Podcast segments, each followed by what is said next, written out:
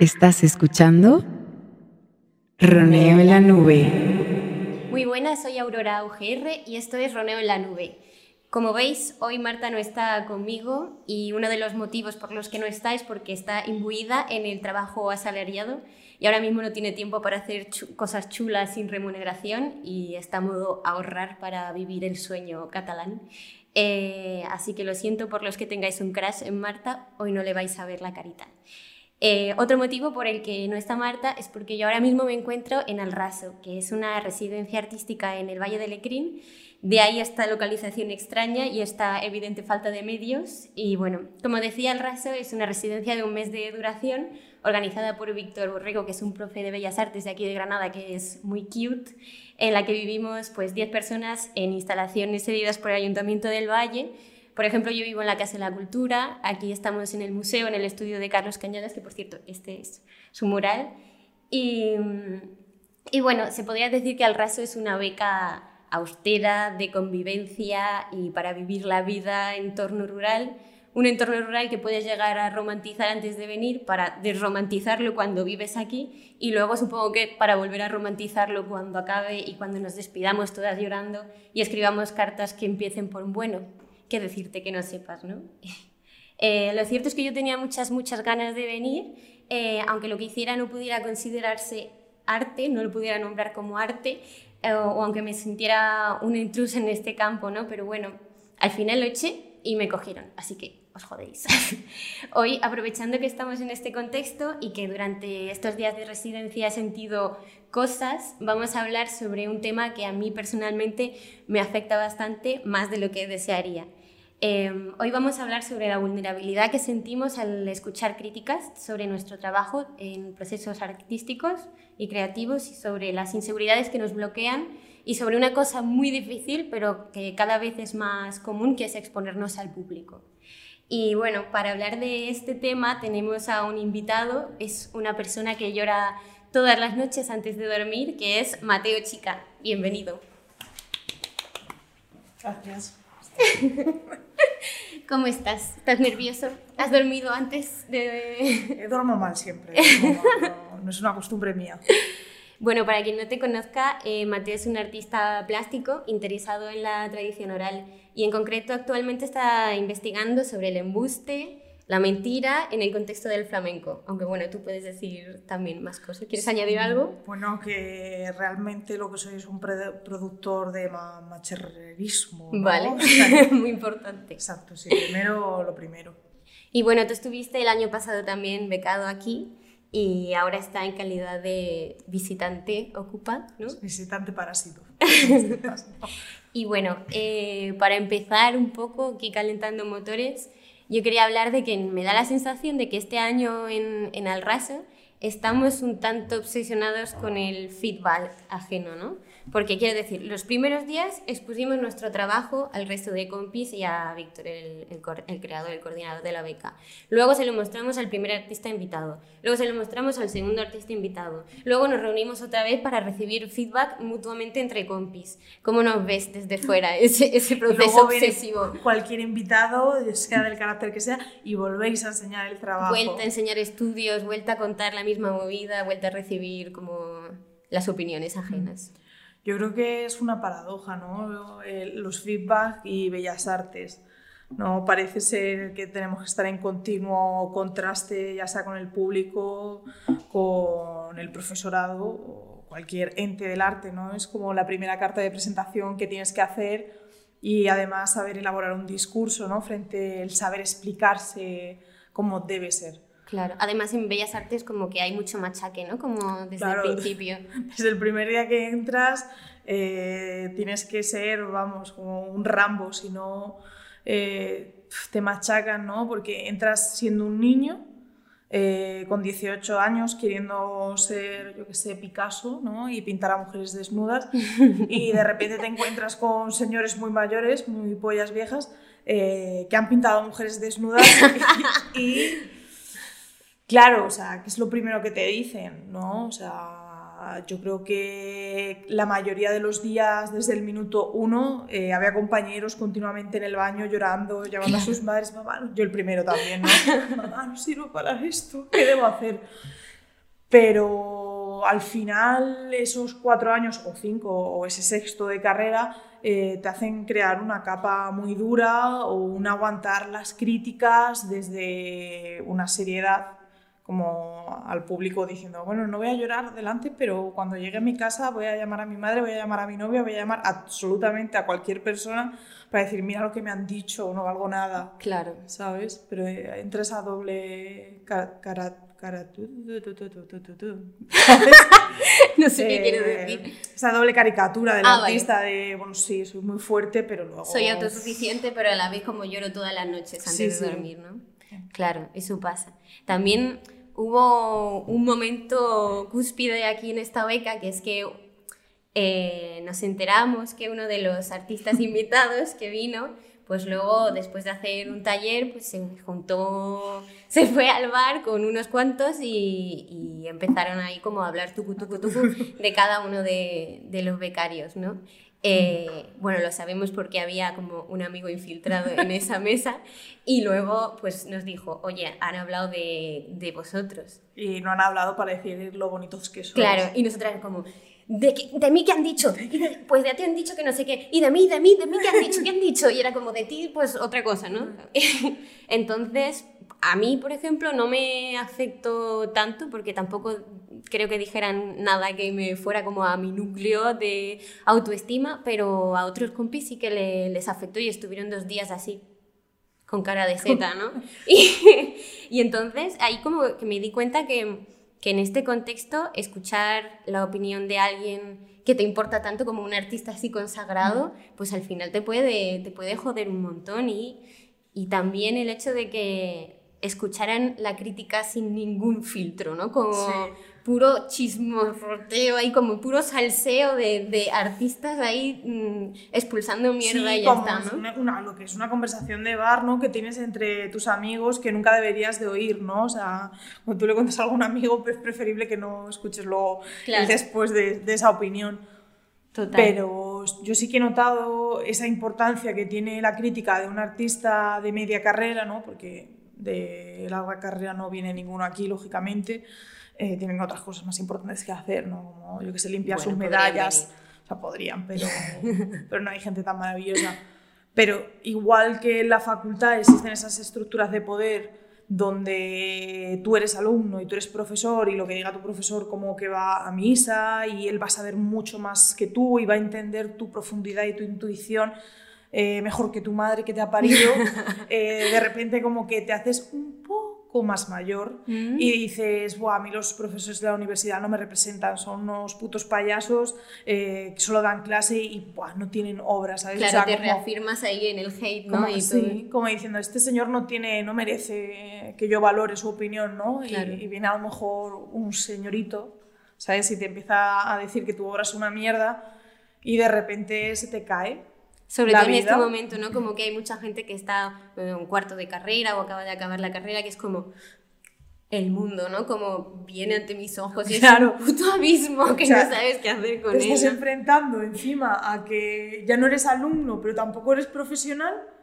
y tienes que ser profesional en tu, en tu trabajo, pero sigues siendo un niño y sigues cometiendo los errores de haber expuesto en una, en una puta sala de, de, la facultad, que seguramente eso sería un baño, pero tú has puesto y tus piezas.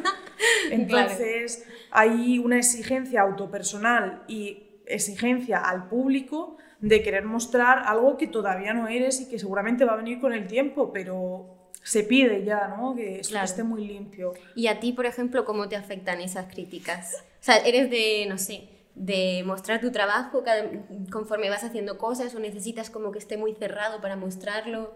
Yo soy súper seguro de mi trabajo. No me afecta en absoluto ninguna crítica. Apenas diría que soy inseguro y sobre todo tengo el ego muy alto. Mentira, mentira, cochina.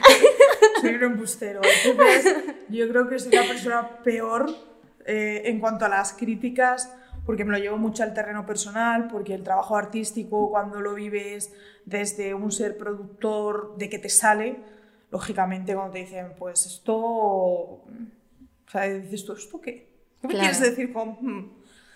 Entonces yo lloro muchísimo. Yo la almohada, como ya te dije, la tengo empapadísima. Todas las noches las... Hay que escurrirla, ¿no? las escurro y para adelante. Me han puesto una demanda por comprar papel higiénico para secar las lágrimas. Mm, no sé, o sea, yo he notado que según han ido pasando los años, eh, yo tenía una forma de crear de hago una cosa, eh, hago una línea y te la enseño. ¿Qué tal va? ¿Qué tal va? Y como, no, eso no es aprender, tienes que hacer pues un rodaje mucho mayor para luego poder criticar bien esa pieza. Entonces ahora yo no, yo no hablo a nadie de lo que estoy haciendo, pueden pasar meses que que no vas a saber, o si acaso te enseño una captura de pantalla o a gente muy cercana a mía que sé que no me va a hacer daño y que me va a decir con honestidad, oye, esto no funciona muy bien. Claro, pero con, desde el amor, ¿no? Y desde el amor, claro. Porque pasa eso, que tú cuando entras con un desconocido, por mucha responsabilidad que haya mm, emocional ahora, es siempre vas a ser un hijo de puta. este niñato que va con aires de grandeza te voy a hundir cuando te están pidiendo que vayas con esos aires de grandeza. ¿Y qué, qué, es lo que más miedo te da, como de, la crítica o de...? Yo creo que vayan a lo personal y que no se tomen la paciencia de entender el momento, ¿sabes? Porque cuando pues pasa lo mismo, ¿no? Cuando a lo mejor sales fuera de la esfera de Granada, eh, ves otras cosas muy distintas, ¿no? Y empiezas a prejuzgar una pieza que no tienes ni idea de dónde viene. Entonces yo lo paso mal el primer día que inauguré una obra, una exposición en solitario, era como a ver quién viene y, y a ver qué van a decir y, luego sufrí más el post. ¿No? Porque me iban viniendo personas diciendo, sí, sí, me han llegado rumores. ¿Pero rumores de qué? ¿De qué? Bueno, o sea, ¿pero qué te han dicho? O sea, ¿qué te han dicho? ¿Que he hecho algo mal? Claro. Iba muy feo ese día, me puse mal el mantón. Yo la verdad que para algunas cosas siento que soy súper hecha para adelante, como por ejemplo para tener el, no sé, la energía de hacer un podcast y de hablar en público y de que la gente lo vea y todo, pero por otras, para otras soy tremendamente mm, vulnerable y necesito la validación ajena como muchísimo, ¿no? Y sobre todo mi mayor miedo es a, la mediocridad, ¿no? A, a que, o sea, que alguien vea algo mío y yo sepa que está pensando que es mediocre y que, y que decepcione y todo eso, ¿no? Como me parece una cosa súper chunga. Y de hecho, eh, la Estela Ortiz tiene, hizo un, un tuit hace poco que te lo voy a leer porque va al pelo con esto, que dice, sobre todo con, con la línea esta que estaba siguiendo Rosalía describiendo lo que era una motomami en mm. Twitter, en plan, uno, una motomami tiene alas de mariposa, bueno, pues ella, ella dice, Sinceramente, estoy harta de ser una motomami, de exigirme la excelencia en todo lo que hago y de no permitirme ser mediocre como se permiten los hombres mediocres que con tanto orgullo comparten sus mediocres proyectos. 21 de 20. Una motomami sufre porque ser una motomami es una cosa sufrida. Sí, y se puede como coger muchos apartados, ¿no? Eh, lo de hombres mediocres, ¿no? Que presentan sus trabajos mediocres con un aire de grandeza, ¿no? lo que has dicho tú, decir, para algunas cosas soy súper empoderada, pero es que para otras me da una vergüenza terrible. Y en el arte pasa igual, ¿no? Las mujeres o las disidencias, eh, de repente hay como un miedo a exponer, como que no hay esa ese echarse hacia adelante, el decir, venga, me la suda todo, voy con la peluca súper mal puesta, pero voy a decirte que las estructuras de género van fatal. Y, sin embargo, lo de atrás, ¿no? Veía algunos compañeros de la danza, ¿no? Que continuamente estaban diciendo, es que a mí no me cogen, a mí por ser así, por ser asá, eh, por tener un discurso que es más político, mmm, no encaja y, y, duele, ¿no? Y luego está el, el estar en casa, ¿no? Y estás creando y ves que no va a ningún lado, ¿no? que es muy bonito crear, producir, estar en, conjunto con gente que produce, pero la realidad es que si estás precario, o sea, vas a estar como así arrancándote la piel a tiras y, sufriendo muchísimo cuando no deberías, no deberíamos sufrir tanto. Y tú también alguna vez me has comentado eso de que al final en esas disidencias, cuando tienes un pequeño cachito de poder y puedes mostrar tus cosas, es como que existe muchísima presión para que esté bien, ¿no? Porque igual no se vuelve a repetir esa oportunidad, ¿no? Sí, creo que además lo comentaba, no sé si era en Álvarez, en Buenismo Bien, ¿no? Que sobre todo las mujeres había una tendencia a hablar muy rápido, ¿no? Mm. Y- En plan, no quiero molestarte, voy a decirte todo lo que Claro, tengo que sea, decirte en un me minuto. ha- Me, habéis cedido este minuto y ¡buah! lo aprovecho. ¡fua! Claro. Cuando hay otros que es súper pachorrado. No, no, no. Ahí con todo su tiempo, todo su espacio, ¿no? Claro, el tiempo es tuyo, ¿no? Pues para la mujer y las disidencias, si tienes ese minuto o esa oportunidad, aprovechala. Y si no la aprovechas, hostias, luego te van a llover críticas. Me acuerdo ahora de lo de Masterchef, la mujer esta que presenta un pollo despeluchado. Bueno, ya, O sea, es comparable, ¿no? Pero era como, joder, eres una persona atrás y no lo estás aprovechando. Ah, bueno, claro, como que venía ahí la crítica, ¿no? De Es- podrías hacer muchas cosas como representar a toda tu comunidad, podrías, no sé, cambiar las estructuras de poder en España y no lo has Y no lo aprovechado, has has puesto hecho, un ¿no? puto pollo en la mesa. Era como ridículo, en plan, pensar de decir, primero, porque tengo que exigirme que cada palabra que salga de mi boca, siendo disidente, tiene que ser la puta hostia. Claro, plan, quiero decir caca, culo, pedo, pis y pa'lante, y no voy a hablar de excremento, voy a hablar de mierda. claro. Y, y la segunda, la, la falta de, yo qué sé, de, de oportunidad o de seriedad hacia el tema, ¿no? Es como, esto es feminista. Claro. Paso. Claro, pero yo, por, por ejemplo, sí que mm, envidio muchísimo el arrojo de algunas colegas, ¿sabes? Como la Marta, yo la pienso como una persona súper a tope con todo, le da, bueno, igual no le dan igual las críticas, pero ella saca sus cosas y dice, aquí estoy yo, ¿no? Y no, y no tiene tanta vergüenza.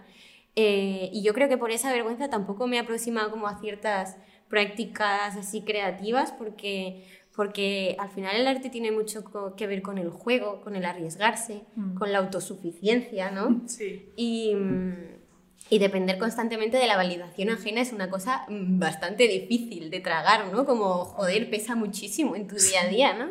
Pero por otra, también pienso como que puede ser algo bonito a valorar, ¿no? Como el necesitar de, de un entorno, de unas amigas que te sostengan, Sí. que de vez en cuando te digan, tía, eres la puta hostia, ¿sabes? Como sí, eres muy lista. Sí. Y, y eso, no sé, como al final es entender que, que no, ni nadie es autosuficiente, ¿no? Y que... Ni muchísimo menos. O sea, yo creo que el problema de la validación en, en- en- en el resto, ¿no? en el hacia allá, eh, viene de que al final en las artes eh, somos un grupo realmente muy reducido. Y aquí todo se sabe. O sea, tú lo que hagas, tranquilo que se va a saber.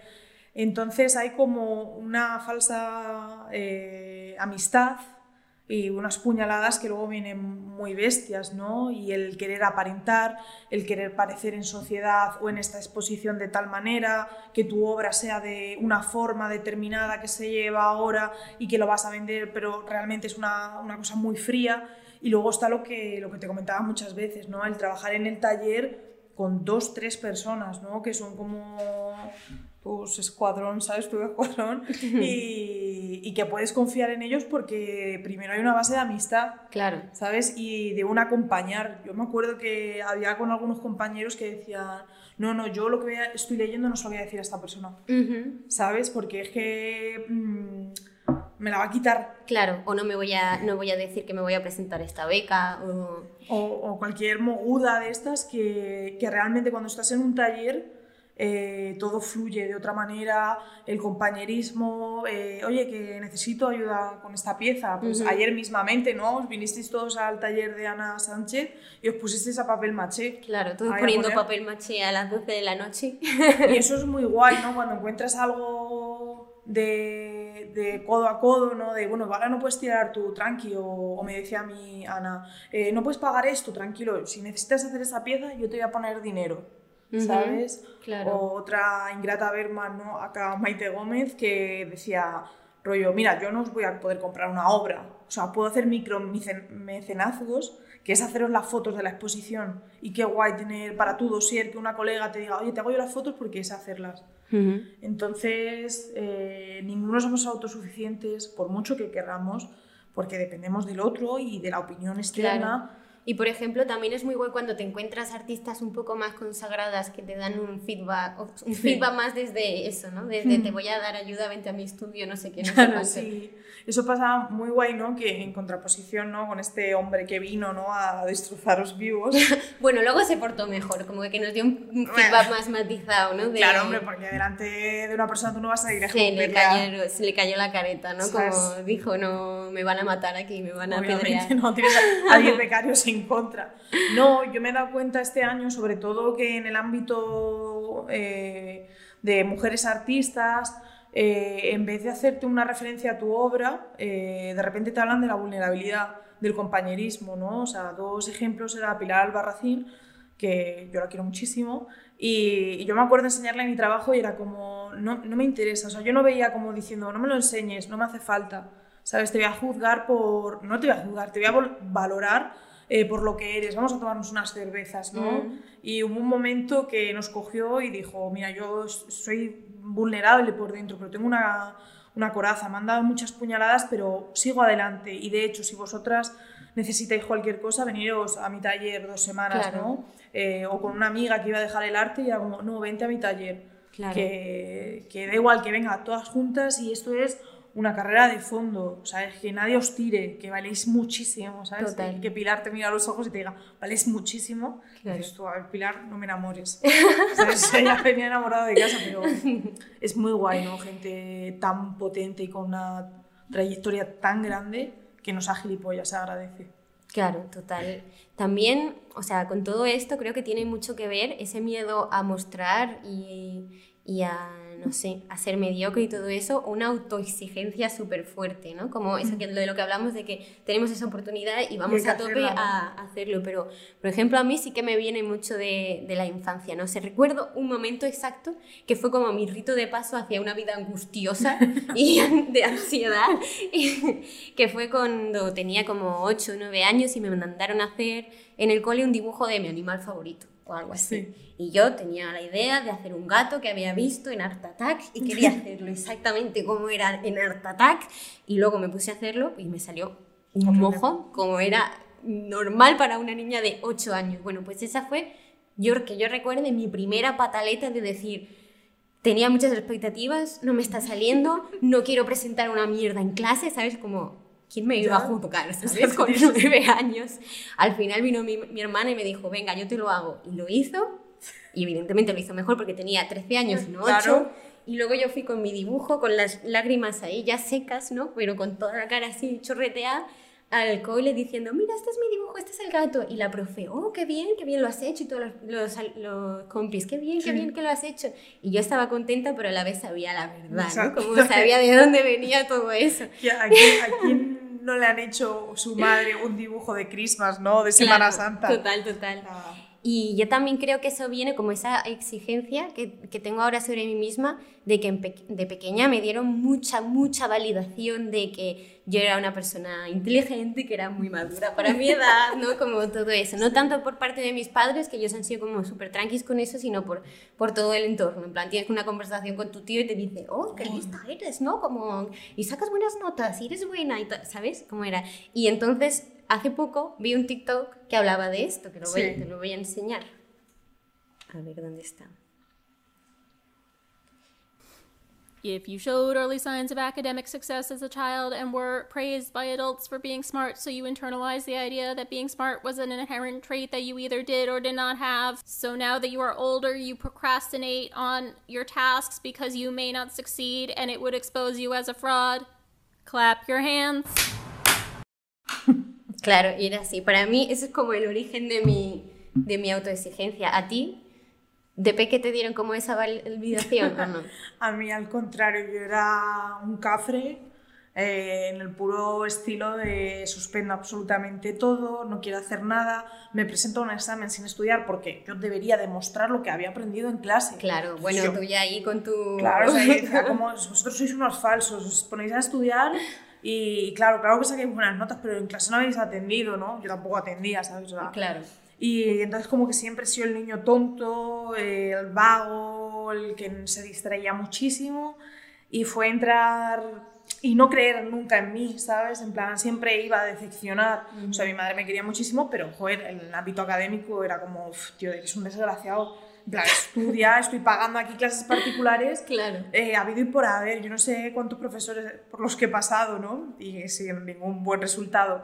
Pero llegó un momento en segundo de bachillerato que empecé a sacar muy buenas notas. Que la EBAU de repente el niño tonto sacó un 11,3. Ujú. Entonces era como, uy, espérate, que puedes ser este inteligente, Claro. que aquí hay se avista, ¿no? Porque empezabas a hacer cosas que te interesaban, ¿no? Claro, estaba en una escuela de arte, los profesores me motivaban, veían algo en mí, ¿no? Entonces, iban, según ha ido pasando la carrera, era como, Buah, no vuelvas a ser eso. ¿Sabes? El no me permito nunca fallar y de hecho hoy hablando uno con Juan Pirma que ha venido en plan de siempre te veo en conflicto, siempre te veo sufriendo, ¿no? Ujú. Porque no quiero volver a, a esa opinión de mí, sino que Ujú. como todo el rato querer demostrar que ya he cambiado, ¿no? Y, joder, al final yo también lo pienso digo, ya he cambiado, ya estoy aquí, Claro. ¿sabes? Sigo siendo un puto duro, pero estoy aquí, ¿sabes? Total. Sé muchísimo de Lacan, pero no, mentira. Luego también pienso que cómo no vamos a tener miedo a las críticas si luego yo soy maligna también. O sea, si yo me, me, voy- me crié con el Ask FM, ¿sabes? Que literalmente era di lo que quieras, pregunta lo que quieras desde el anonimato, ¿no? Entonces, pues te la yo nunca me lo hice porque tenía mucho miedo a que me criticaran y que me dijeran cosas así, pero yo he llegado a escribirle a gente que me caía mal desde el anonimato diciendo como, si tan comunista eres porque eres una puta pija, ¿no? Entonces, como, como llevar eso también como a cuando voy a una exposición y lo veo y luego salgo y empiezo tucutú, tucutú, tucutú, tucutú, ¿no? Como que al final somos muy exigentes también con el resto de gente, ¿eh? ¿No? No solo con Sí, nosotras porque mismas. al final estás viviendo eso. Si durante toda la facultad te han puesto a juzgar al otro y, Ujú. y también el otro ha sido sujeto de decirle unas burradas delante de 40 personas, tú también te ves con la libertad de decir,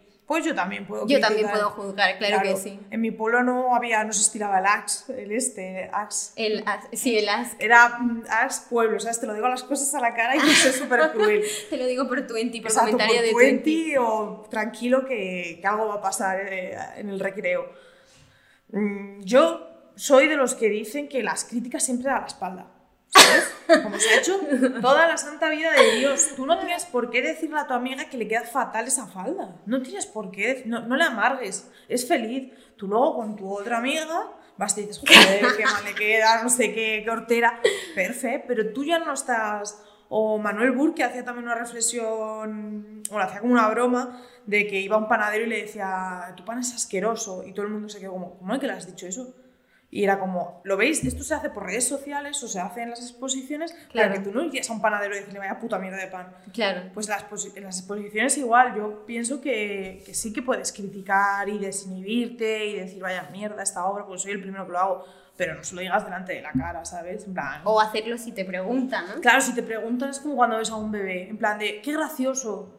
Pues ya está, si no te gusta no pasa nada, ¿sabes? Tampoco ir a hacer sangre. Claro. Yo pienso también que, bueno, una obra está bien hecha, ¿no? Pues está bien hecha, está bien hecha. Te puede gustar más o menos, pero está bien hecha. Ya. luego entra en lo cruel y lo hijo puta, que hay que ser hijo puta siempre en la vida, porque así te va a ir las cosas mejor. El, el comentarlo con tu gente de cercanía, pero no malmeter o por lo menos tener la decencia de fumarte el cigarro en la, en la acera de enfrente, ¿sabes? No en la puerta de la exposición, en plan de, "Pf, vaya mierda. Claro, yo no sé, yo sí que pienso que, que tenemos que aprender a ser más dulces entre nosotros, ¿sabes? Como no, no solo con la gente, con tus colegas, sino también con el resto de gente. En plan, a todas nos gusta un buen salseo, a todas nos gusta el tucutucu, nos gusta la crítica, el despotricar, la noche del coticoti o lo que sea, ¿no? Pero, pero no sé, yo creo que también tenemos que entender que no somos expertas, ¿sabes? Que, que podemos hacer un pedazo de mojón de proyecto y presentarlo y decir, ok, Sí. pues ha hecho un mojón, no pasa nada. no ¿no? pasa. Y no sé, yo creo que también, no sé si es una cosa egoísta esto que voy a decir, pero al rebajar la exigencia que tienes con el resto de la gente, lo haces también con, con tu propia exigencia, ¿no? Mm. No sé. Yo creo que hay que atreverse a hacer pedazo de mojones y, y probar y probar y probar. Y al- como venga monja, ¿sabes? Que sacaba vídeo tras otro, más vídeo, vídeo, vídeo, vídeo de puta mierda. Y al final sacaban alguno bueno, ¿sabes? es Como primar la cantidad la calidad, siempre, siempre, siempre. Siempre, bueno, mi madre dice lo contrario siempre, ¿no? ¿Quién? Mi madre, mi madre siempre decía, no, es que prefieres la, la cantidad, la calidad, es mucho mejor. No, o sea, yo recuerdo el año pasado, ¿no? Que estábamos en esta misma beca todos súper tristes, con una exigencia también muy bestia, pero todos callados, como, ¿sabes? Como alacranes, ¿sabes? Plan, No iba a decir nada y el único que lloraba era yo. ¿Sabes? Y yo iba por los rincones en plan de, estoy fatal, quiero vivir, me quiero oír y tal, y nadie decía nada. Y residía en esa cosa de no mostrarse, ¿sabes? En plan, a ver qué va a decir el otro, o si me muestro vulnerable va a venir a atacarme. Pero algo que les dije fue, eran tres colegas que como me importa una mierda lo que hagas tú, tú, tú y tú, y a mí me la suda lo que hagas tú, porque te voy a valorar como amigo, ¿sabes? Entonces, permítete el hacer lo que te salga de los cojones, que vas a ser mucho más libre, vas a ser más honesto con tu obra, porque también veo esa cosa de cuando te han atacado y te ha hecho tanto daño es porque también hay algo detrás, en plan, no estás tan seguro. Y yo creo que la gente que está más segura de su trabajo y que, y que le importa una mierda, porque lo va a seguir haciendo, ¿sabes? Cuando tenía un profesor que me decía, tienes que casar a tu poeta con tu mamarracho. Yo decía, pero ¿cómo va a ser esto? ¿Cómo que los case? Ya como el momento que tú eres tú, y estás seguro de tu trabajo y te crea por dentro, mm, pues te va a pasar como Yolanda Ramos, ¿no? Que es lo que te comentaba el otro día, que cuanto más mierda es Yolanda Ramos, mejor lo defiende. Es la defensora de la mierda. Claro, claro, pues claro. también ser un poco defensor de la mierda. Total. O sea, no hay Claro, nada. y no solo de la mierda, sino de lo que hay, con honestidad, de si eres mediocre, pues eres mediocre. Y eso tiene una anécdota muy chula Lorena Álvarez, porque contaba en, eh, para sacar el disco, antes de sacar el disco de colección de canciones sencillas, contaba una anécdota, es que es que ella estaba obsesionada con cantar mejor, quería cantar mejor, quería tocar la guitarra mejor, quería rodearse de músicos súper potentes y demás, ¿no? Y estaba muy, muy frustrada con eso. Y hubo un día que de repente estaba en, su, en el salón de su casa y vio un cuadro que le había hecho, un dibujo que le había hecho su abuela, y salía ella, así como un monigote, tocando la guitarra y cantando, ¿no? Y entonces ella se dio cuenta que era como, pues si es que esta soy yo, es que soy este monigote que a veces toca la guitarra, que a veces canta cuando se siente a gusto y lo voy a hacer, voy a sacar este disco con los medios que tengo, con las habilidades que tengo y, voy a seguir adelante, ¿no? Y, y no sé, como yo creo que también es lo importante, y ella lo decía en una entrevista de El Ardor, creo que era, que, que al final hay muchas dudas, que tienes esa, como, como decía el San Juan de la Cruz, la noche oscura del alma con la, respecto a la fe, pero como con respecto al arte, ¿no? Como que tienes muchas dudas que piensas que estoy haciendo, no sé qué, ¿no? Sí. Como qué estoy haciendo con mi vida, pero hay algo que debe ser más grande de eso, que es la necesidad de seguir, ¿no? Adelante y de seguir haciendo cosas, porque te salen, ¿no? De la, del coño mismo. del coño mismo. Yo esta mañana me ha dado un mental breakdown, me he ido a la cocina, a, a- quería llorar, pero yo no podía, yo decía, es soy pésimo, es que no entiendo nada de lo que hago. Pero luego, según iban pasando esos minutos de después, me he dado cuenta y he dicho, vale, ha sido rabia.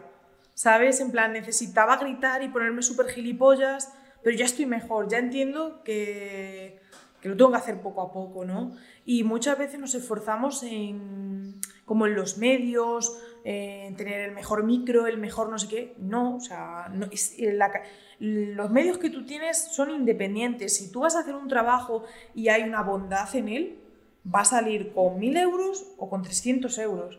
Bueno, o con 10 euros, ¿sabes?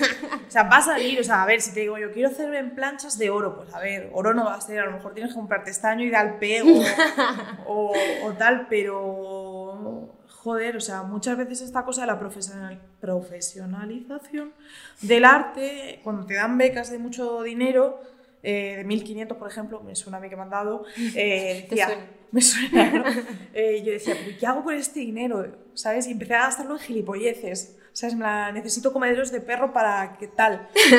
Y luego eh, digo, pues si yo hago vídeo y lo hago con una, ¿cómo llamas tú esto? Una Hadicam, ¿no? Una handicap, Sí, y, y con un croma de mi casa. claro. Y no necesito más. Y, y sale el proyecto adelante. Y no necesito actores. Yo que estaba grabando una película era como, "Uf, tengo que hacer un casting. Tengo que hacer un-". Y era como, ¿pero el casting de qué? Tengo a mi novia que es artista, tengo a otra colega que es artista también. Vamos a grabar a ver qué sale y ya tal. Claro. Entonces, como quitarse un poco las tonterías de en medio y decir, Mira, tengo una grabadora de casetes, Claro, tengo una necesidad, tengo una necesidad tengo estos medios, esto es lo que voy a seguir, ¿no? Y A voy ver. a y hacer mojones. y hacer mojones. o sea, si al que no le guste, que se joda. Y que se joda, y ya ¿Sabes? está, y se lo van a comer todos. Exacto, y además si te dan una exposición, yo estoy en la sala y tú no, cabrón, en plan, cómetela, ¿sabes? No, pero siempre crear con la necesidad, con la honestidad, no querer ser lo que uno no es o por lo que está de moda. Ahora está de moda, ¿no? Hacer estrategias creativas. No, tío, a ti lo que te gusta es pinchar globos, Ujú. ¿sabes? Grábate pinchando globos, es tu necesidad. Pa'lante. Ujú. O sea, es que no pasa nada. O sea, que sale bien, de puta madre. Que sale mal, pues ya está, siempre hay, yo qué sé, trabajo de enterrador, ¿no? Pues sí. O sea, es muy triste asumir ciertas cosas, pero es, primero es una carrera de fondo Ujú. y luego eh, tener una flor en el culo. La primera es trabajar diariamente, que te apasione lo que te gusta y que saques cosas de donde no las hay, con esto me sirve y voy a hacerlo de tal manera y yo qué sé, me saco un conejo, Claro. lo destripo las tripas, yo qué sé. No, no, pero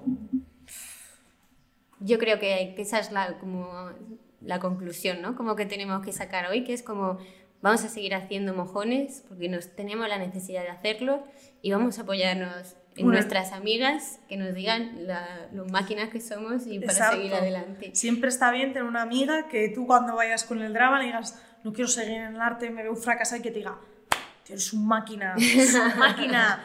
Y tú decir, en serio, y ella, por supuesto, Claro visto sí. nada mejor. Es como, a ver, te voy a querer un poquito para subirme la autoestima, pero... Claro.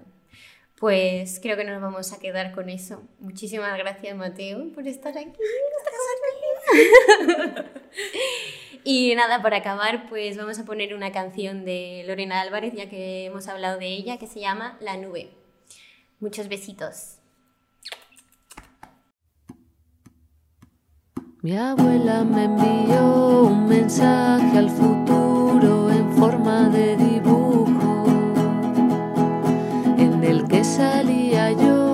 con cara de tonta tocando la guitarra, con un vestido de colores y rodeada de flores bajo un sol de justicia. Y un árbol frondoso y una nubecilla flotando en el cielo. Sobre mi cabeza que no era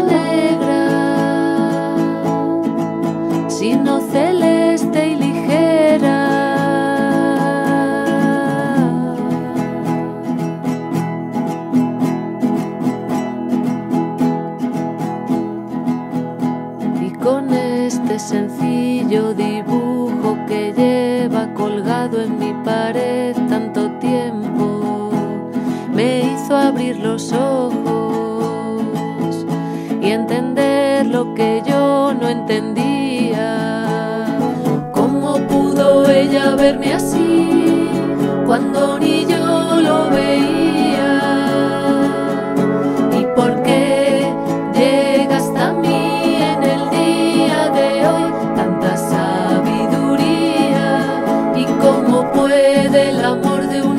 Una